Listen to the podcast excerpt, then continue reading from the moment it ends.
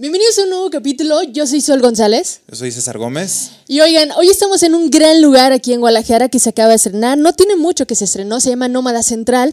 es un bonito, espacio como de coworking para la música y hay espacio para producir, para salas de ensayo. Entonces, de verdad, muchas gracias Nómada Central por el espacio. Así que, de verdad, estamos muy Vengan a agradecidos. conocerlo, vengan a podcast. conocerlo. La verdad está bonito, está chido, está muy céntrico. Es un Muy lugar que céntrico. necesitaba Guadalajara porque todas las salas de ensayo están hasta el culo del diablo. Hasta, hasta el culo y, bastante feitas, honestamente. Eh, algo. Algo, algunas, algunas, no todas, no todas.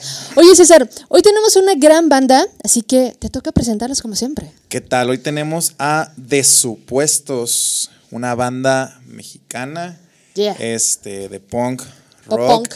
pop punk, rock, anime. Este, a ver, vamos presentándonos este, por aquí. ¿Quién tenemos aquí? Que al chino, bajista. Al chino. Gusto. Kenio, guitarra y voz. El Alex, baterista. Oigan, esa banda, la verdad, me gustó muchísimo su propuesta. Eh, háblenos, por favor, de cómo salió este, este concepto de, de supuestos con esa parte de la caricatura y todo eso. Pues mira, todo sucedió siguiendo un dicho que me decía mi abuelita, que era que cuando se cierra una puerta se abre una ventana. ¿no? Nada más que la puerta que se cerró se llamaba COVID. Entonces, y la ventana se llamaba sentido. de supuestos. Les explico por qué. Estábamos antes en otra anda que era seis pistos. Y luego teníamos así que gira por aquí, gira por allá, y que esto y que el otro. Y de repente, pues llegaron las noticias de que venía el COVID. Y lo no, pues que se pospuso, se pospuso un mes. Y luego que, que dos meses. Y luego ya hasta que no, pues ya, ya bailó Berta de definitivamente. durar bien. Sí, Bien poquito. De ahí a julio, nada más, Sí, sí, cuando se acaba, sí. cuando empezaba la nueva normalidad. Exacto, Sí, sí, ¿verdad? sí. que aguante poquito y no, pues ya, no. Entonces ya cuando pues se puso ya más fea la cosa y como ustedes recordarán había mucha desinformación, mucho pánico, ni siquiera miedo, como eso de los papeles del baño, ¿no? O sea, gente haciendo eso de que, ¿qué iba a pasar, chela, ya no espérate, te vas a morir. la porque- chela escaseó la durante- chela, Sí, sí. se veían las calles Todavía es más preocupante la chela Sí, que, sí, la, que luego el papel del baño, ¿verdad? Pero bueno, total que ya cuando vimos que podíamos poner un pie afuera de la casa y no iba a caer un rayo ni nos íbamos a desintegrar automáticamente, pues ya, bueno, retomamos ensayos. Eh, mi hermano, que es el vocalista en Seis Pistos, ya no regresó porque fue cuando pusieron todas las restricciones de movilidad y todo eso. Entonces, pues yo me moví de la, de la portería de la delantera como Jorge Campos, ¿verdad? O sea, di unos pasitos de la guitarra y me puse a, la- a cantar. Entonces, este...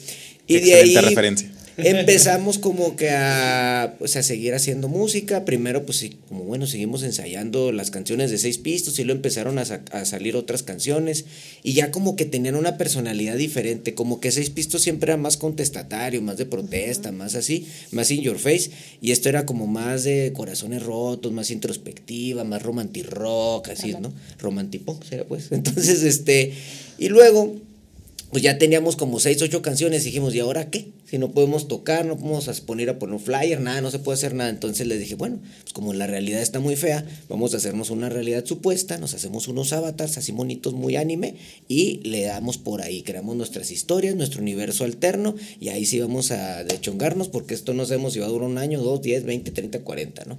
Entonces, por ahí fue la cosa, no fue, digamos, algo planeado, fue como que de la necesidad de, de seguir haciendo música, de seguir creando. Y por el otro lado, pues yo siempre había tenido un amor muy, muy grande por tanto por el rock como por el, pues por la música en general, eh, como con el anime. Pero Entonces, pues es que es lo como que lo que me sale, en realidad. sale. es que- mira, yo creo que hay dos tipos de música, la que me llega y la que no. Entonces, a mí que, que si punk, que si rock, que si death metal, que la verdad a mí, o sea, son cosas, entiendo, con, son para, son etiquetas para distinguirlos y clasificar, pero pues en realidad como hay canciones de José José que me gustan, pues hay canciones a lo mejor de Napalm Death que me gustan, o sea, no, no tengo así como que una, no me estresa las, Las las, etiquetas. etiquetas, ¿no? O sea, Claro. bueno, y ahorita que ya mucho que el lenguaje inclusivo, pues ya a lo mejor al rock le deberíamos decir roque, ¿no? Pues para ya no batallar. o sea, ¿qué te gusta el roque? Pues sí, o sea, sí, porque es como que muchos, muy- muy- ya, por ejemplo, las clasificaciones del progresivo yo no me las sé, son como 10 mil, entonces, o de la electrónica como 14 mil. En fin, entonces, de ahí ya como que salió muy orgánico, muy natural y pues enos aquí ya eh, una temporada después, ocho canciones estrenadas después y ¿cuántos shows llevamos? ¿11? 11, ¿verdad? A ver. Bueno, A ver, 10, el querido 10, Alex. 11 shows más o 10 menos. ¿verdad? matamoros, Es que luego si digo güey. 10 me lo me regaña. No, son 11. Si digo 11 me dice, no, son 10. Por eso, Entonces, me- ante la ya- duda, mejor preguntamos, Sí, mejor ¿no? ya dije, el 12 y el 13. Ah, ok. Sí, sí, en el 11. 15 shows, ¿no hay? Entonces son muy poquitos para una banda en dos Ah, años en realidad. O sea, Oye, pero tienen muchos seguidores en Instagram. Eso está Sí. brutal en tres años. Pues es que no había nada que hacer en la pandemia. Entonces, Tienes un, este, tiene un excelente punto. Realmente Sí, no teníamos no- nada, no que hacer. había nada que hacer. E Instagram y TikTok fue cuando que su proyecto está súper, súper, súper bien planeado y bien hecho. Entonces creo que eso también impacta muchísimo al público. O sea, fuera de que lo hicieron en pandemia y todo eso, creo que las cosas bien planeadas se notan y, y- y creo que ahí está el trabajo también de ustedes. No, pues muchas gracias. Fue como que, te digo, al principio sí fue como que, ¿y ahora qué hacemos, no? Y luego, bueno, vamos a hacer esto.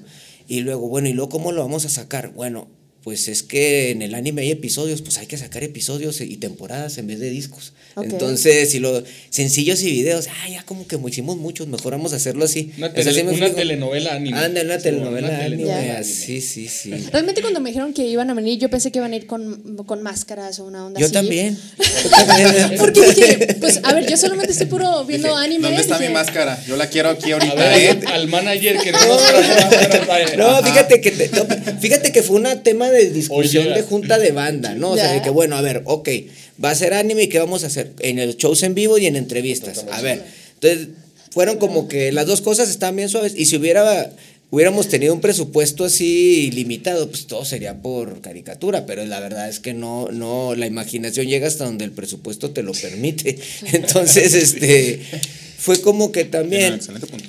El otro punto fue, bueno, a ver, hay mucha falsedad en, en- en la vida real, en las redes, entonces pues hay que ir a dar la cara por el proyecto y poder platicar con los medios y con la gente, los shows en vivo, sentir a la gente. Entonces fue como que dijimos, bueno, pues vamos a hacerlo así.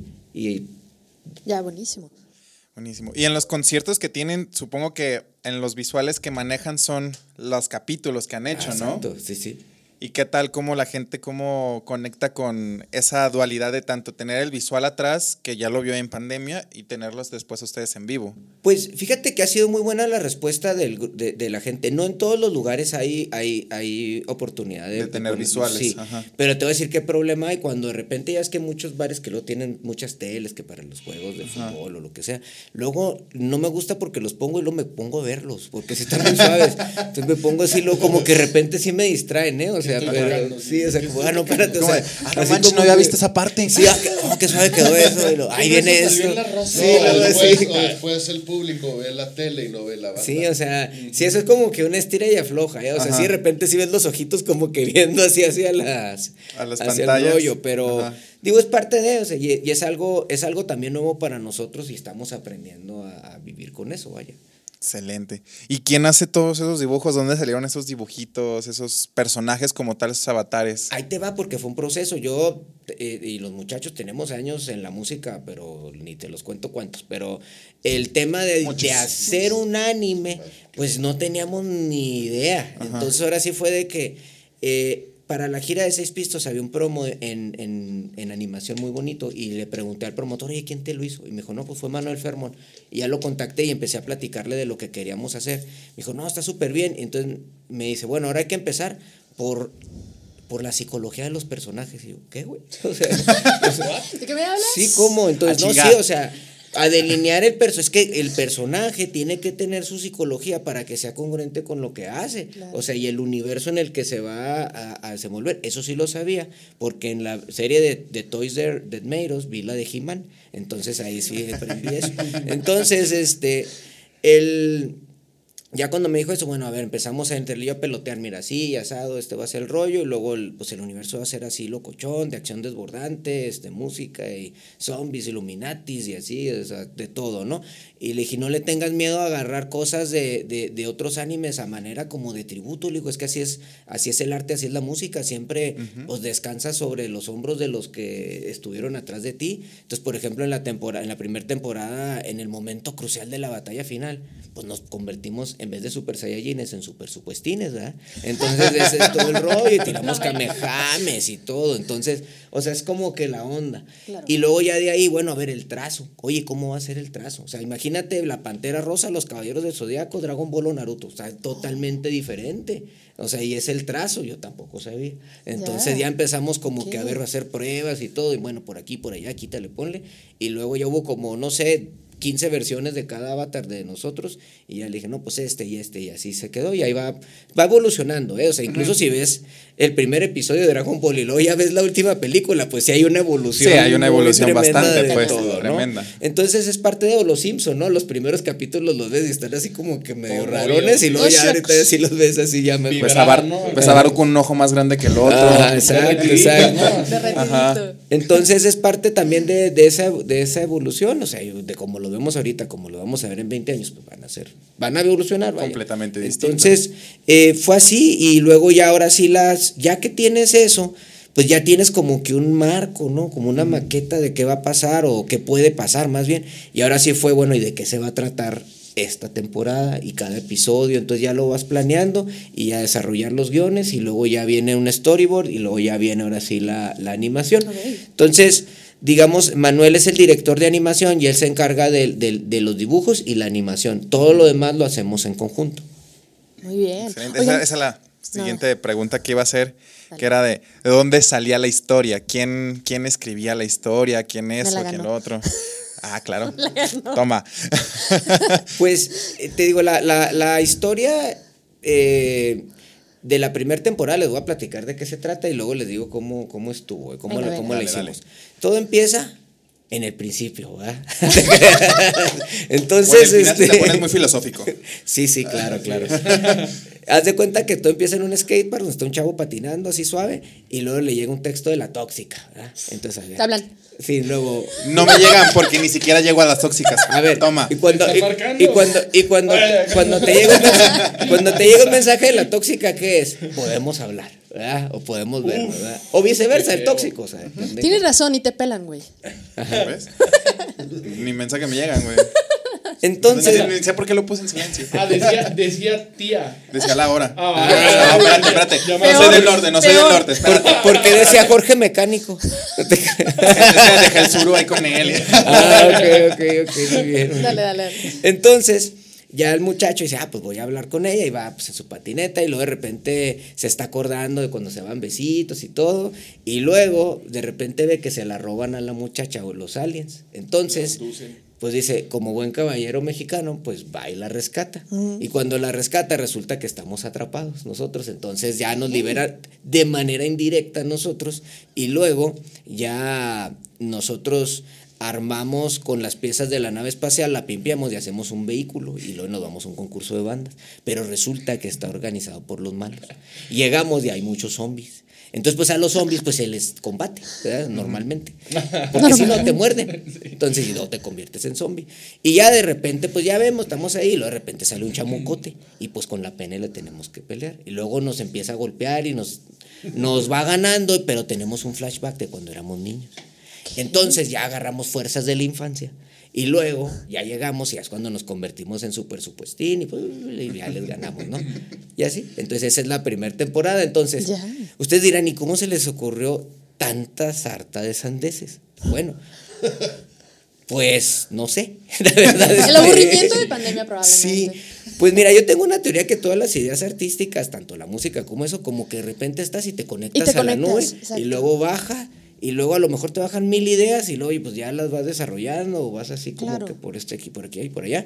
Y entonces con Manuel el proceso fue, oye, ¿qué onda si hacemos así y asado? Y mandándonos mensajes a medianoche y así, o sea, de voz y todo. Y así fue como lo fuimos desarrollando. Ya a la hora lo aterrizas en el storyboard y luego ya, ya nos dice, oye, este, ya no me alcanzó porque la canción se me acabó. Bueno, pues extenderlo al siguiente episodio esta parte y así, o sea, como que Ya. Es, es, es una onda, ¿no? O sea, en realidad buenísimo. sí es un tema de, de producción de anime, en realidad. Sí, en realidad sí, sí lo es. Sí. Oigan, yo tengo una duda. ¿Cómo fue que se juntaron como integrantes? Porque, bueno, para la gente que está viendo este video, porque pues, ya estamos en YouTube, este hombre es una, una leyenda del rock en español, en Sí, México. así es. Viejón. Viejón. El tremendo viejón Sí. del Chuco. Entonces, ¿cómo fue que se juntaron? ¿De dónde se conocen? ¿Qué onda? A ver, cuéntanos esa historia. Pues yo conozco a Kenio, nos conocemos desde finales de los 80. Como te, no, como te hablo del No 90, estábamos 91. planeados todavía. Nos conocimos ahí en el medio artístico musical en Chihuahua. Somos de Chihuahua los tres. Chihuahua. Sí, Chihuahua, Chihuahua. Chihuahua. De Una chica les vendió una machaca. Sí, de 888. Ahora, 88, 888. 88. Entonces, haz de cuenta que yo, yo trabajaba en un bar que se llama Don Burro, que todavía existe, es donde como que tocan todas las bandas de música original. Y yo era menor de edad, no, pues, pues ya, ya pero... Pero ya manejaba el, Con- ya manejaba el antro. Sí, no, pues ahí que, o sea, que en la barrita y poniendo música y barriendo. Dominaba y todo. cosas. El dueño le hacía caso. Entonces, este, Le hacía preguntas que, cómo hacerle. Entonces Alex, este, él tocaba ahí, yo todavía apenas estaba aprendiendo. Y ahí nos empezamos a hacer compis. Y luego ya después, eh, pues cada quien siguió su camino. Yo empecé en seis pistos. eh, que esa banda nació de, de- con mi hermano y otros chavos que patinábamos, ¿no? Entonces así como que le empezamos a dar. Vallito Luego, desde chiquito. Sí. Entonces, Chino. De dónde empezó la historia del un güey que patina? Sí, exacto. Entonces Chino se incorporó eh, ya eh, antes de que tuviéramos lo de las giras que, que se cancelaron antes de eso, se Uf, incorporó a seis una gira chidísima, Esto como de como- 26 épocas en todo México. Y no, chinito, no se arma, no van a tocar COVID, bye bye. Sí, estuvo gachísimo. Horrible. Entonces, en un principio estaba el baterista de seis pistos, pero tuvo ahí unos problemas personales medio, medio gruesos. Este, a la fecha no podemos determinar si fue él el tóxico o fue la tóxica, pero no nos queremos meter mucho en esos. Entonces, por eso en Vamos el, a decir que fueron los dos. Sí, Sí. por eso en, el, en la segunda temporada, llevamos ahorita dos episodios, en el primero Jorge está viendo las noticias de cuando le ganamos al chamucote del final de la primera temporada y se lo roban otros aliens y lo, lo hacen en esos monitos cabezones como Funko se llama, ¿no? Ajá, Así lo hacen un Funko para la colección del niño alien. Entonces, pues ya andamos nosotros bien tristecitos, y no podemos tocar porque no tenemos baterista. Y luego ya nos topamos con Alex que está tocando, ya lo invitamos y ya está incorporando a la, a la dinámica del grupo. Y cuando pasó eso, pues yo le hablé a Alex, dije, oye, ¿qué estás haciendo? Y te- estamos con esto, y pues se puso muy contento de, de incorporarse. Sí, porque yo con Kenio he, he participado años atrás, estuve con seis pistos, grabé un disco con ellos, este, en el 2005, ¿no? Más o menos, sí, sí. Y, y con, con todas las ganas de, de seguir trabajando con él, y, pero pues yo tenía otras cosas, otros proyectos, y pues otra vez agarramos nuestro camino, pero pues siempre hemos estado en contacto, Kenio siempre me buscó para trabajar con él. Entonces yo entré en marzo, pero desde el año pasado ya me andaba proponiendo entonces todo se dio. Todo se dio así sí, natural Sí. por natural, las sí, relaciones que tienen entre ustedes. sí, o sea, súper bien. exacto. Sí, luego pues a Chino lo conocimos literal tocando y pues se ha vuelto muy buen amigo y tenemos muy bonita, muy bonita química y por ejemplo Alex nos cocina unas cenas que, uff, olvídate, sí, sí, Oh. sí, ahora con sí, es una relación, una bonita familia. Sí. Te cocina, una te cocina una res al pollo y unas burgers que te- Reza Una al res al pollo. Res al pollo, res res con pollo. y un huevo al caldo. Ah, Oigan, con razón se ven tan contentitos los tres, ¿eh? Uh. La cuando- se me antoja pisar con ustedes bien cabrón. No, las burgers que hace este señor. Ah, sí, nos No. hizo unas. Yo acabo de aprender un secreto. A lo mejor me van a secuestrar ahorita los vatos de negro, que son como los hombres de negro, de negro. que por cierto son personajes reales de nuestro Vatos anime. de. Pero Sí, acabo sí, de descubrir claro. que si le echas 80% a la carne de res con 20% de carne de puerco, te salen las hamburguesas bien rico. ¿Y Ahora, tocino? 5% de No, tocino. digo, lo que no, lo que no entendí, me quedé pensando anoche y no podía dormir, era cómo le iban a poner un 10% de tocino si ya tenían 80% de carne de res y 20% Es de carne les de digo. puerco. Pero no quise entrar en detalles. Es el extra. es el foie. O sea, Pues el 110% o sea, está. es ajá. Y si sabían. No era porcentajes, eran gramos. ah, Oh, no, ya O sea, el manager ya lo regañó. Órale. 800 gramos de carne de res, ah, ok. 200 de cerdo, Oh. Ah, problema. ya, ya, ya, Ya, ya. ya. La cosa es que tú escuchaste mal ahora, ¿eh? Sí, escucharon Me ah, entre gramos Diokis. Diokis. Ya, ya, uno, uno se desveló. 200, 200 y 100. Ajá. Pero Ah. Y eso ya para preservar la fórmula que nadie la pueda quitar. Es secreta, o sea, nadie la. Secreta, haz de Sí, cuenta ya, cuando, la, cuando la Ahí, dices, va a ¿cómo salir, la van a poner un así va a salir, Sí, así como de la van a editar para que no. por favor. Si no va a salir. Aquí no se censura nada. Sí, luego la- el próximo podcast que vamos a hacer es el de cocina que también hacen aquí, entonces. Yo quiero- ver De eso. gastronomía ya.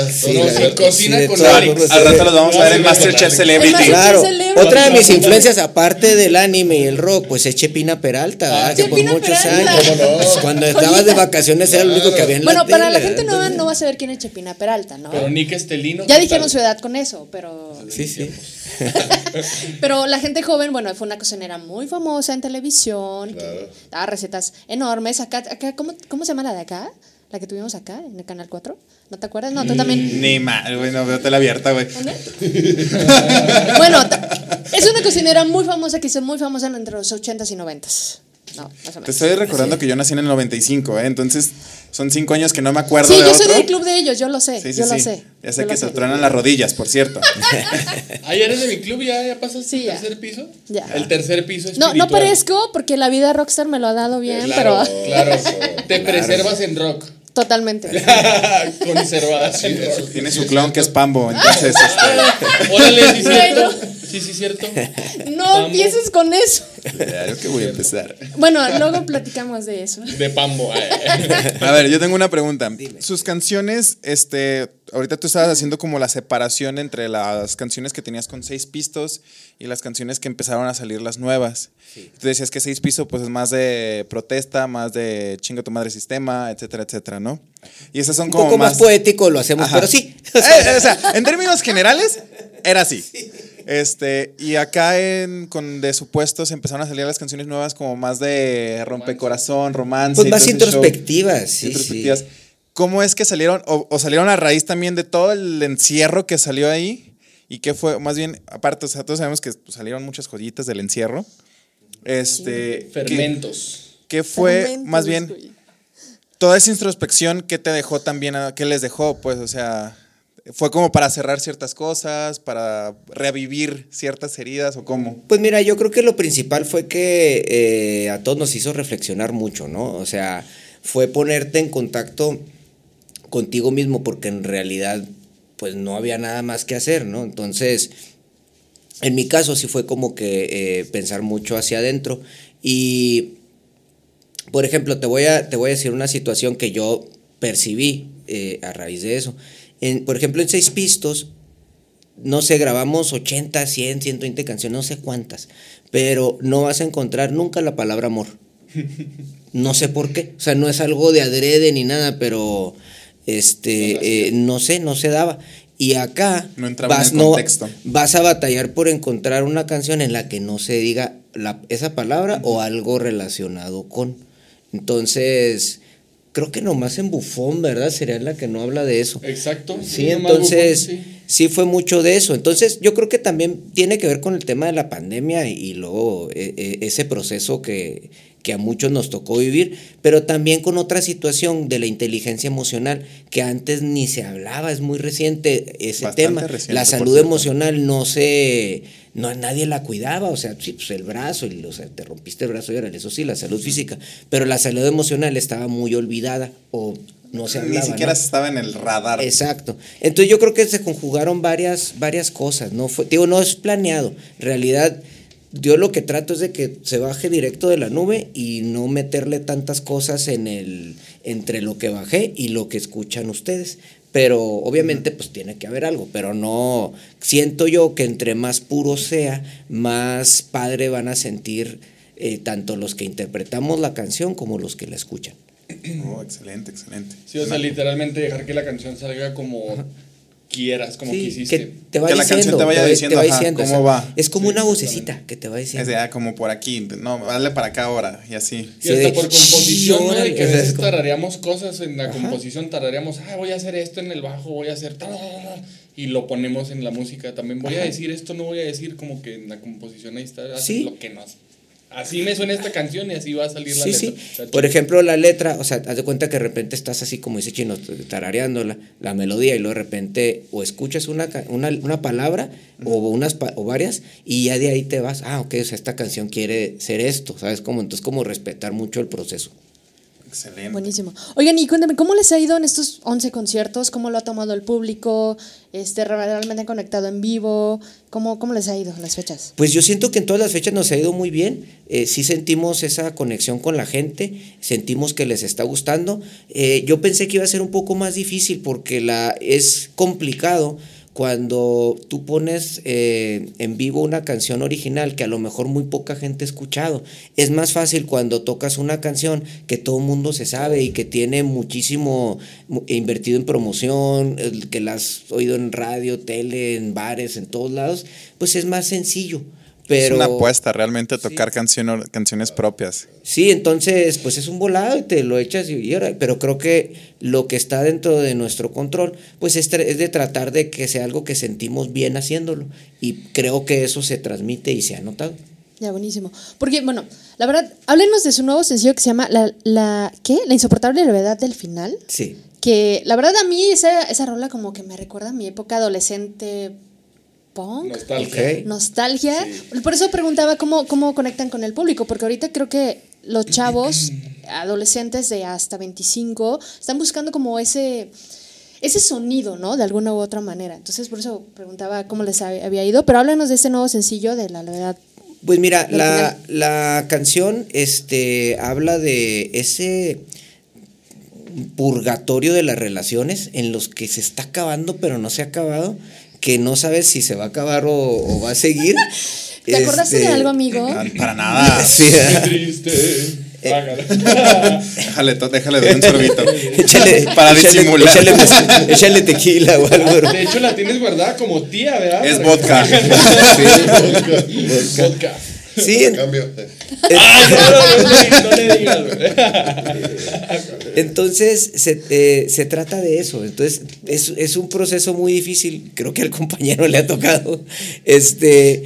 eh, Creo que a todos, ¿no? A todos. Sí, o sea, es- las relaciones son complicadas, ¿no? Las O sea, relaciones. él como dice, ¿no? Esa insoportable levedad del final que no lo soportas, no lo soportas, pero sabes que estás llegando al final y está llegando de leve, leve, leve, leve, leve. pero, pero a llegar, veces no, Qué llega. O sea, nada poética más me es un, es un saliste. mal momento, nada más. O sea, entonces digo, es que es el purgatorio de las relaciones porque no sabes si se va a acabar o no se va a acabar y no sabes si darle o no darle. Igual o sea, se qué hacer. Entonces, igual y igual y todo. no, Igual y no. etcétera. O la otra persona ya anda en otro lado y tú ni cuenta. En algo más coloquial le están dando patadas de ahogado. Pataditas. Totalmente. Sí, entonces de, de eso se trata. Eh, y luego en cuanto a lo que co- comentas, pues yo creo que todas las generaciones tratan de buscar su identidad musical. A mí me da la impresión que ahorita lo- lo- la chaviza tiene más, más de dónde escoger. Que sí. Entonces, eh, es muy difícil para una banda nueva, pues competir con Pearl Jam, con Nirvana, con los Rolling Stones, con los Beatles, o sea, con Michael Jackson, o cosas así. Hay, hay artistas súper geniales. Nosotros cuando empezamos, pues a lo mejor no había My Chemical Romance, no había The Killers, ¿sí me explico? Entonces, claro. siempre ha habido como que eso. Pero es competencia sí no, porque luego pues, descansamos sobre los hombros de gigantes, ¿no? O sea, siempre, o sea, le agarras tus influencias y le metes lo que tú traes y la siguiente generación las va a agarrar y va a hacer lo propio. Siento yo que tienen menos eh, traumas eh, ahorita en el sentido de que antes el que escuchaba heavy metal no escuchaba absolutamente nada más y si sus amigos lo cachaban oyendo Eso. otra cosa, lo corrían, lo, o sea, etcétera, o sea, Ahí viene lo el cumbiero, desterraban, falso. exacto, Ahí viene el cumbiero. Ahí viene Sí, sí. Y, se, y hay mucha gente que se privó de muchísima música, o sea, por nomás por unos atavismos muy feos o Claro. traumas, no sé. Entonces creo yo que eso ya no lo traen tanto. Yo la verdad nunca lo traje, o si lo traje fue muy pasajero, porque a mí sí me gusta mucho la música. Pues sí, es que como yo también de repente escucho mucha música y es así, voy a escuchar la música que a mí me guste. Y si no la- me gusta, pues pues, de plano lo que estabas diciendo, la que me llega y la que no me llega. Claro. Es Al que creo que ahora se combina mucha música, ¿no? O sea, puedes escuchar ahora hasta, por, por la apertura de música y plataformas digitales, puedes escuchar desde un heavy metal hasta Velanova, ¿no? O sea, O sea, casi, sí. casi. Por ejemplo, yo la semana pasada estaba súper emocionado porque salió el disco nuevo de Taylor Swift y también porque iban a salir los boletos de Slipknot. Claro, Exactamente, a eso me refiero, de que, y eso es lo que- eso es lo bueno, es que tú tienes que ir y escuchar lo que te llega. O sea, independientemente si es pop, ranchero, rock, lo que sea. Entonces, eso es lo que debe de ser. Y antes era un tema de que había como tribus muy cerradas basadas en géneros musicales. Yo nunca lo entendí, pero así es como era antes. Pues yo tampoco nunca lo he entendido. ¿eh? Yo me fui a ver el otro día a Paquita del Bar, Paquita del Barrio se llama. ¿ah? Rata de dos patas. Si te dijeron rata de dos patas, sí. tarde, Sí, se presentó a las 6 de la tarde, fui a verla con unos tigritos y la noche me fui a ver a Carnival Corpse. Carnival, Es Carnival, que Corpse, Carnival. justo para eso hacemos este qué- podcast. Qué, bonita dualidad, qué bonito. Pues de más ir o a- menos tratan a de la chingada. De tres veces te engañé. Es que eso es, para eso justo hacemos este podcast, ¿no? Uno, para que conozcan, pues, una nueva escena latinoamericana que está saliendo, que mucha gente, yo creo que desde el 2010 para acá ha estado trabaje, trabaje, trabaje, trabaje. Eh, un episodio anterior eh, entrevistamos a unas chavas chilenas que, bueno, las, acá- las anunciaron en, en Vive Latino y no tienen manager, eh, se gestionan Ah, solas, bien, claro. eh, han sabido saber alianzas. No, Las Yorca.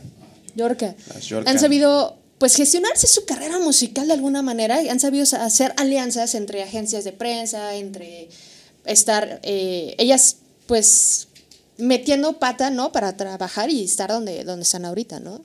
Claro. Sí, es una. Este, este método de la esta industria, este mundo de la música, pues es bastante denso en el asunto, pues para trabajarle. Aquí una pregunta que, que venía pensando para hacer en el próximo podcast y creo que voy a empezar a hacer en todos, es ¿qué le recomendarían a esos chicos, esos niños que están empezando a tocar guitarra, que están empezando a querer formar su banda, que están juntándose con sus amigos a tocar y que suenan de la fregada, pero que mientras sigan tocando, pues van a empezar a tocar, van a empezar a mejorar? ¿Qué les recomiendan, pues, sobre todo? Pues mira, te voy a hacer una par de recomendaciones para la gente que está empezando, pero también a la gente que ya tiene tiempo. Exacto, Que eso. es, eh, de, de un tema que hemos estado platicando. Mira, lo primero es este. Si van a hacer música, que sea porque lo sienten, ¿verdad? Porque si es para. Para sacar para- dinero, o sea, mira, no, mejor ni- mira, o sea, eso no, se, se no. nota y no, o sea, no, no está padre. Segundo, cómprense un metrónomo. O sea, y co- por comprar, me refiero, bájenlo al celular o lo que sea. O sea, en serio no saben la diferencia que es entre, es entre practicar con un metrónomo, no nada más en lo individual, como grupo. O sea, es como que la base. Este, luego, eh, también, pues dedíquenle tiempo a practicar, no nada más a farolear. Este, Gracias. Gracias. este, y aprendan poquito, poquito teoría musical. No tienen que ser los grandes eruditos, pero sí saber cosas básicas del Sí, de perdida la, sí, las escalas, armonías mayores, cómo, se compone un acorde, Exacto. etcétera, etcétera, ¿no? Sí. Y el último sería, este, canten los intervalos. O sea, si, si tocan la guitarra, hagan los intervalos con la guitarra y con la voz. Y si no saben qué es un intervalo, Pónganse métanse a nuestro Instagram y a YouTube porque vamos a estar haciendo como que dos, tres tutoriales. tutorialitos. Porque de hecho los intervalos de- son la cosa más importante pues, para construir Para un acorde, pues, como y tal. a escalas y arpegios. escalas y entonces, todo. exacto. Entonces, por ejemplo, los vocalistas, eh, por lo general, son los últimos que aprenden algo de eso, porque no tienen el instrumento de referencia. Entonces, si tú tocas la guitarra o el bajo, vas a tener que afinarte para poder sacar la canción que Sí. vas a hacer. Entonces ya es como que, bueno, ya, y ya ves, ah, es un solo, es un rey, etcétera. Vas como que se, se presta más para que aprendas poquito teoría musical. El vocalista, por lo general, no. Entonces, por lo general. Por lo general, hay vocalistas que pues aprenden a utilizar su instrumento como tal, que pues es la voz, y descubren que tienes hacer la, los músculos de aquí te ayudan, la posición, la forma en la que abres la boca y todo, y así pues cambia demasiado. Claro. Eso también tiene que hacerlo, es otro consejo. Sí, o sea, eso ya es técnica, pero digo, de música, música, mínimo eso, porque si no, no sabes, si cantas, pues no sabes ni hacia, ni hacia dónde vas a disparar. Entonces necesitas saber, bueno, dónde es el lugar musical en el que voy a cantar. Para las bandas más viejitas o de, este, de edad más Madura. Más avanzada. avanzada o- o de nivel más avanzado, vean las redes sociales no como su enemigo, véanlo como otro instrumento. O sea, y apréndanlo a tocar. porque ahorita tienes que tener un equilibrio entre tu música y las redes. O sea, tiene que estar equilibrado. Banda sin redes, pues muy difícil. Banda sin música y puras redes, pues muy difícil. Entonces el chiste es tener como una, un equilibrio entre las dos cosas. Tiene que estar todo perfectamente equilibrado, diría Thanos. así es. Así es. Sí, claro, ese, ese equilibrio prácticamente te genera ese, ese, ese trabajo que necesitas para poder llegar a donde tú quieras a- o hacer las giras que tú quieras y estar avance, avance, avance, avance. Eh, por ejemplo, si les mandan DM, güey, contesten, por favor. O Claro, sea, sí, y sí. no sé, y no, por ejemplo, no sé, bueno, a mí me ha pasado en este podcast, si tú lo sabes. Tampoco te proyectes, ¿eh? Cállate. ya vas a empezar a molestarme, ¿verdad? Aventas Ya, ya desperté. Venía, venía dormido, pero ya desperté. Bueno, como saben en los capítulos anteriores, o bien este hombre o viene crudo o viene dormido. ya no he venido crudo. Ya no he venido crudo. Solo fue en una. en tres. Unas cuatro. Solo borracho, Tres, dile. tres. Pero no crudo.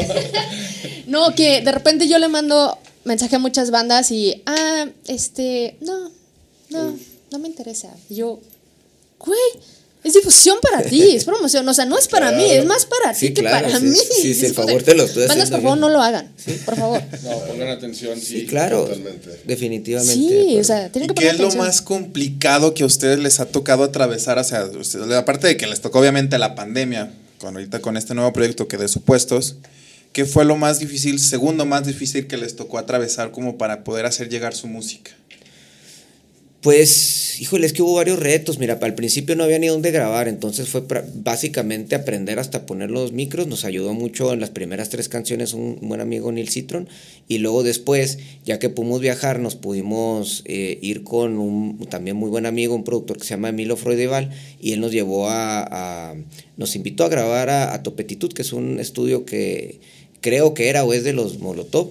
Y luego ya después pudimos, eh, que ya abrieron la frontera, fuimos a grabar esta segunda temporada Sonic Ranch. Entonces, pues hubo retos hasta de ese tipo, otros de, pues ya la reapertura de los lugares para tocar. O sea, eso sí también fue como Todavía que lento. el Sí. primer show fue complicado. Se porque cerraron muchos, pero se abrieron demasiados como aquí.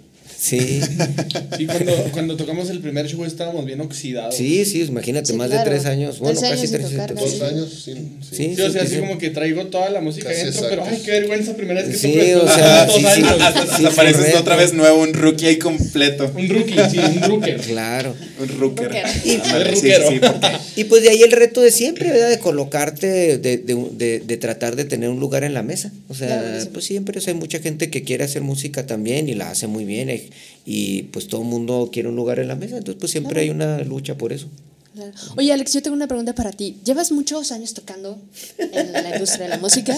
Oye, ¿por qué tan, a tan, qué- por qué a tan la edad pedrada? Güey, yo ya lo dije, es un legendario del rock en español. ¿A qué edad empezaste a tocar ¿A qué batería, empezaste a tocar? Al- Sí. al- empecé a tomar clases a los seis años. No manches, toda la vida. Tuve la suerte de que ahí cerquita de mi casa, a una cuadra, me- yo me iba caminando a la escuela y luego me iba a la casa y luego a la mitad del camino estaba una, un, este, un baterista ahí practicando. Porque ahí ensayaba, ahí ensayaba el grupo con el que tocaba. ¿Ya? Pues me quedaba ahí viéndolo. Y empecé a, siempre me acercaba y empezó a dar clases. Y este, y luego ya así, digamos profesionalmente como desde los 19 años. 19 años. Sí, eso totalmente dedicado desde entonces. Buenísimo. Bueno, también O sea, que te tocó escuchas. los noventas. Sí, no, desde sí, sí, estoy hablando de Muy masivo en música. 1989. Te- Es más, te- en 1989 Ajá. empecé ya profesionalmente, o sea, ya, ya me ganaba una lanita. Ya, buenísimo. Pero empezaste entonces Pero en los estuve, 70. sí, sí, sí, o sea, toda la en primaria participaba con unos amiguitos ahí de la escuela, tocábamos, pa- participábamos en los concursos este, De- este, de culturales festivales, de la escuela, ajá. En secundaria, en preparatoria. Ya en preparatoria fue cuando me empecé a dedicar así, enfocado con convicción de que eso quería hacer. ¿Y cómo te sientes ahorita con esta banda de, de No, supuestos? no, feliz, es de las mejores cosas que me han pasado. Súper. Qué La chido. verdad, sí, Buenísimo.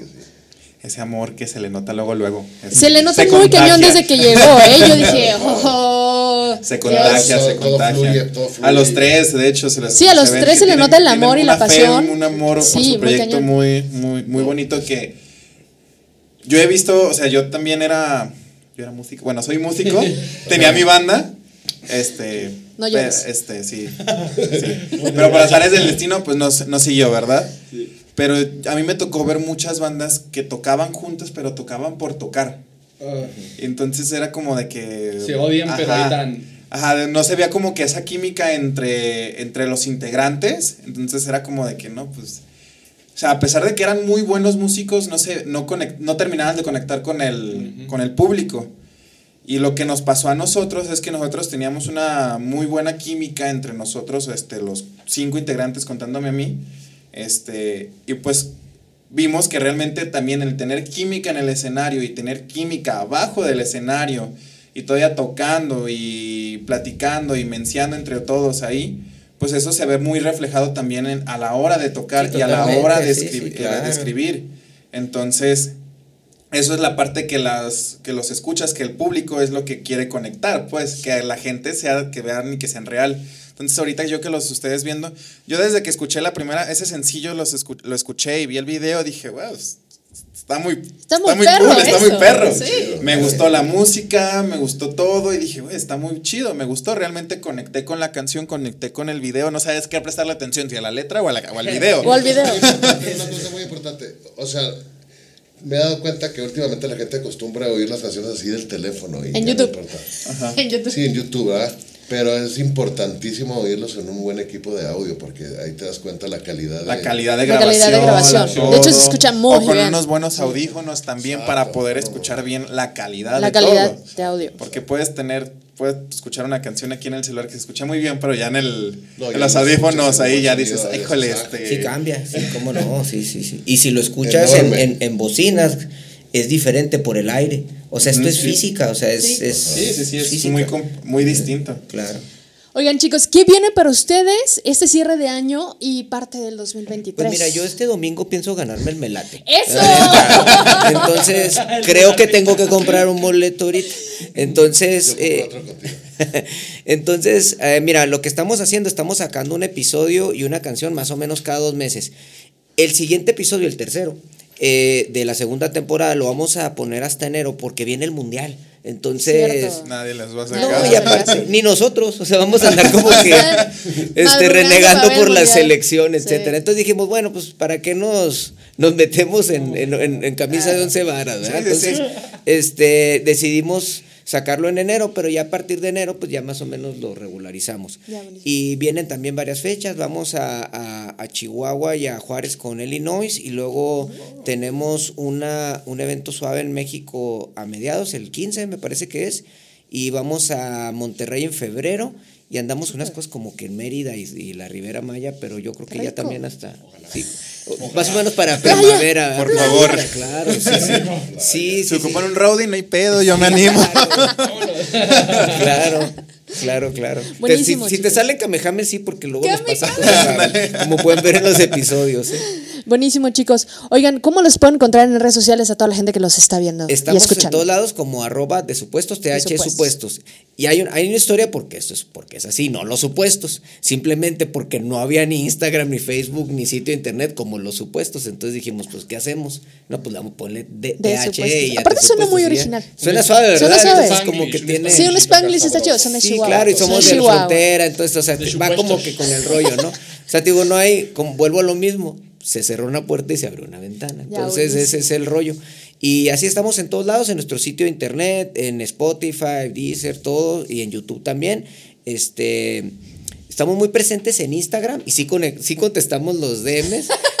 y estoy aprendiendo a usar TikTok. Creo que ahí la llevo. Entonces, Eso va a estar muy este, interesante usar TikTok. A mí una vez me Sí. dijeron Yo no que, sé, ni yo. que en TikTok no importa que no esté tan producido, sino que se vea lo que, lo que está diciendo, que se vea como real, pues. Real, sí. O sea, si estás nada más grabando el ensayo o un pedacito ahí del, Sí. del, del video o algo, pues con eso. sí. Fíjate que yo ya Y voy con- sobre todo la, la, la, ¿cómo se llama? La, la constancia en subir videos. Sí, eso es, eso es todo, pero fíjate que, por ejemplo, ahora yo, yo aprendí a usar hace una semana el ponerle soniditos, entonces ahora traigo la onda de agarrar las, los animes y ponerle soniditos Ya. que los que vienen ahí, y luego también el luego como intervenir fotos, ¿no? De que, o sea, Por ejemplo, estoy esperando la foto de Checo Pérez para poderle ponerla en nuestro monito en la cara. y así, ¿sabes? Uy, estuvo buenísimo lo de Sí. Checo Pérez acá en Guadalajara. Sí, eh, claro, buenísimo. claro, sí. Entonces siempre andamos haciendo eso porque es supuesto, ¿no? Por ejemplo, el año pasado, que supuestamente en los Óscares y así, o sea, siempre andamos con eso, ponemos los monitos y así, o intervenimos las fotos. Entonces parte del cotorreo que, que traemos, ¿no? Ya, buenísimo. Oigan, pues vayan a ver esta banda porque desde aquí yo ya la quiero ver en vivo. Quiero recordar mi adolescencia un poco con el punk. Suena muy dos milero. Pero dos milero chido. No tiene edad el punk, no tiene edad. O sea, No tiene, no tiene edad, exactamente. Ya, ya sentí la espalda rota, pero como en aquellos Por la edad. Por Sí. la edad o Es por el ya te, es que ya Por te el dio el aire, porque como Por está, el está el aire acondicionado, pues ya te, ya, ya te Ya entró me el duele la aire. espalda. Claro. Ya me duele la espalda. Somos gachos con los treintones. Oigan, chicos, ¿algo más que quieran agregar para despedirnos? Pues no, nada más que se la oportunidad de escuchar a todo tipo de, de bandas. Eh, hay mucho talento en toda la República. Eh, no necesariamente todos han tenido la suerte de tener un desarrollo en- dentro de la industria, pero yo les apuesto que si se van a, a explorar en su ciudad van a encontrar alguna banda que les puede gustar. Por favor, apoyen la música independiente. Todos los proyectos que les hemos presentado son muy buenos. Música están trabajando mucho, están subiendo y eso es lo importante, porque de ahí es donde tú puedes, como público, Ahí tenemos a la siguiente gran banda de México, la siguiente gran banda de Sí, toda Latinoamérica, sí, de Iberoamérica, mucho. toda así, ahí la tenemos. ahí la tenemos para que nos sigan en Sintonis MX en YouTube y en todas las plataformas digitales. Así que, pues muchas gracias, chicos. Gracias a ustedes, No, muy no, bonito no. espacio. A ver. A ver, ya César. tenemos Acá, una pregunta ¿Qué, del qué- qué público. pasó? A ver, el manager. ¿Público? El programa de la señora Zárate, que era el de cocina, duró más de 50 años. ¡Gracias! Señora Zárate. Muy bueno. Ok. Sí, El- la- yo ni me la- acordaba. La señora Zárate es un, es un Gracias. programa de cocina de Guadalajara. Sí, exactamente, duró 50 años. Súper Duró bien. 50 Un dato años. curioso. Un dato curioso. César. No se puede ir así. No, Ah, no, no, no, se podía ir así. no se puede de ir con la duda. De hecho, cuando falleció la señora Zárate, en Guadalajara nos pusimos muy tristes, o sea, realmente, o sea, La neta. Personaje, ¿no? Perdón. ven cómo, ven cómo es, ven cómo es. César, algo más que no, yo- no, no, no, no. No, Adiós. este, no, no, no, no. ¿Conocen a Pombo? Ahí está su doble. Gracias. Ah, hasta luego. Bye. Ay. Qué chido. Qué bonito es Guadalajara.